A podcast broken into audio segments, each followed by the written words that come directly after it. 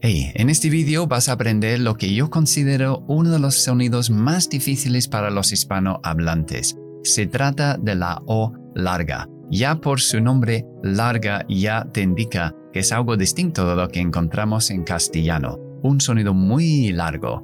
Así que te voy a enseñar tanto la pronunciación británica como estadounidense y las cuatro formas de identificar este sonido en las palabras. Primero vamos a ver cómo pronunciamos este sonido a través de la biomecánica, no de la habilidad auditiva de cada uno, sino mecánicamente qué hacemos con la boca para que salga este sonido. Para la pronunciación británica redondeamos mucho los labios, tiramos la lengua hacia atrás y arriba y dejamos salir un sonido intenta bajar la mandíbula por dentro sin abrir los labios. Y el sonido debería ser O. O. Intenta que tu sonido sea tan largo como el mío. O. La clave no es solamente la tonalidad, sino la longitud. O. Ahora, si tú quieres adoptar la pronunciación estadounidense, entonces lo que vamos a hacer es exactamente lo mismo sin redondear tanto los labios. Ah. Ah. Ah. Empezamos con la temida terminación O-U-G-H-T. Hay cinco verbos comunes con esta terminación en inglés y la pronunciación es la O larga son muy importantes y muy difíciles de identificar en conversación si no dominas este sonido. Empezamos con comprar. Comprar es buy, en el pasado es bought. Bought. Pronunciación estadounidense, bought. Bought. Siguiente verbo es pensar, en presente think, en pasado thought. Thought. Estadounidense, thought, thought. Siguiente es el verbo traer. En presente, bring. En pasado, brought, brought. Estadounidense, brought, brought. El siguiente es el verbo enseñar. En presente muy fácil, teach. En pasado, taught, taught.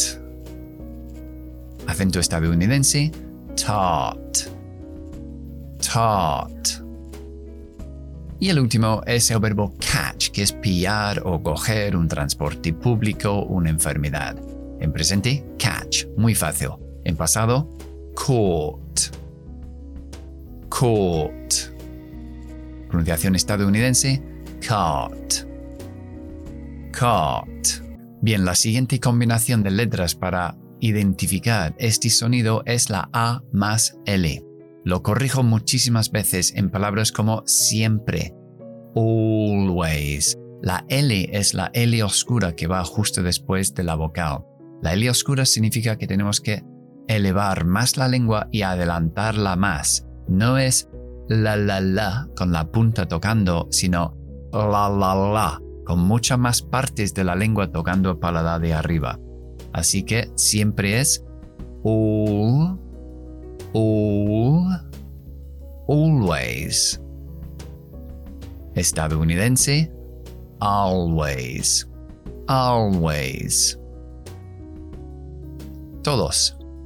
All, all.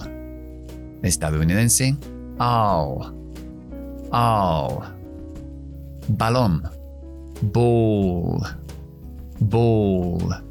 Estadounidense, ball, ball. Pequeño, small, small. Estadounidense, small, small.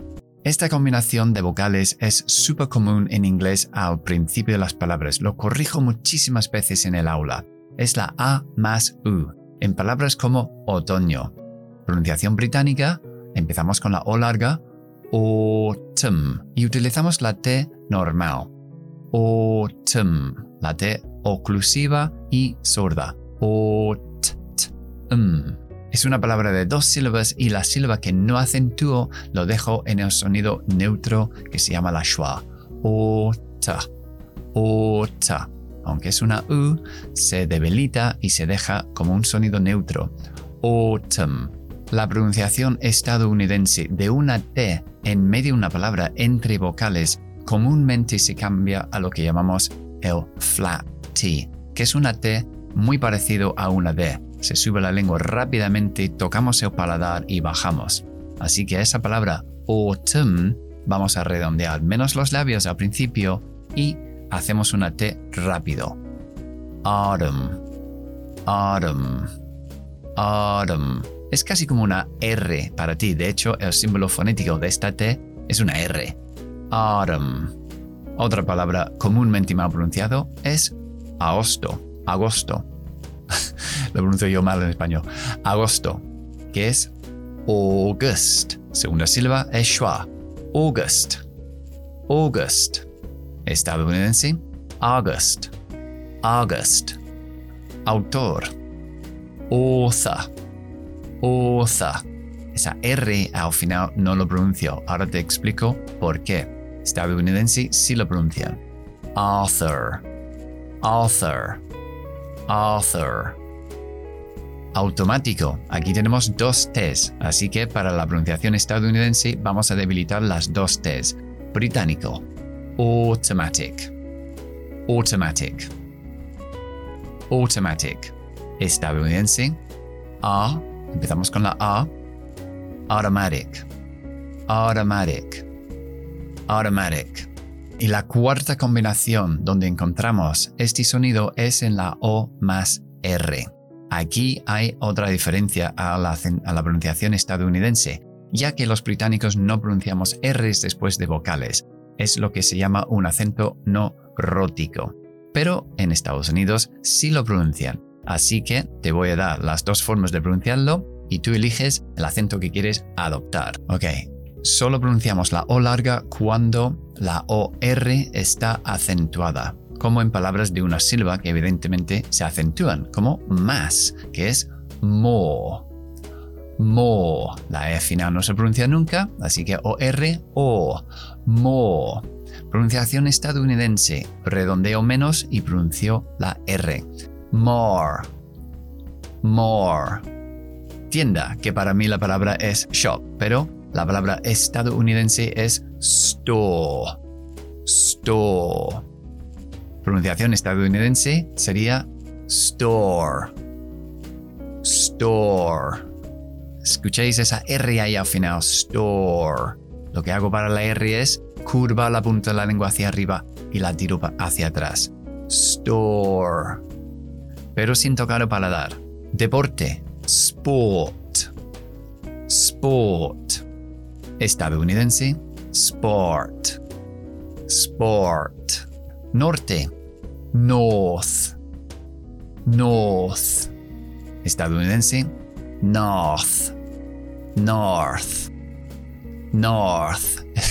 Esta palabra me cuesta porque la R de la OR tengo que tirar la lengua hacia atrás y la TH tengo que tener la lengua fuera de la boca. Así que es complicado esta, esta palabra con el acento estadounidense north, north. Hay que hacer, hay que ser muy ágil con la lengua. La mañana, morning, morning. Estadounidense, morning, morning. Y la última palabra, hipoteca. Mortgage, mortgage. Estadounidense, mortgage, mortgage. Gracias por haber estado aquí, espero que te haya gustado y nos veremos en el próximo. Hasta pronto.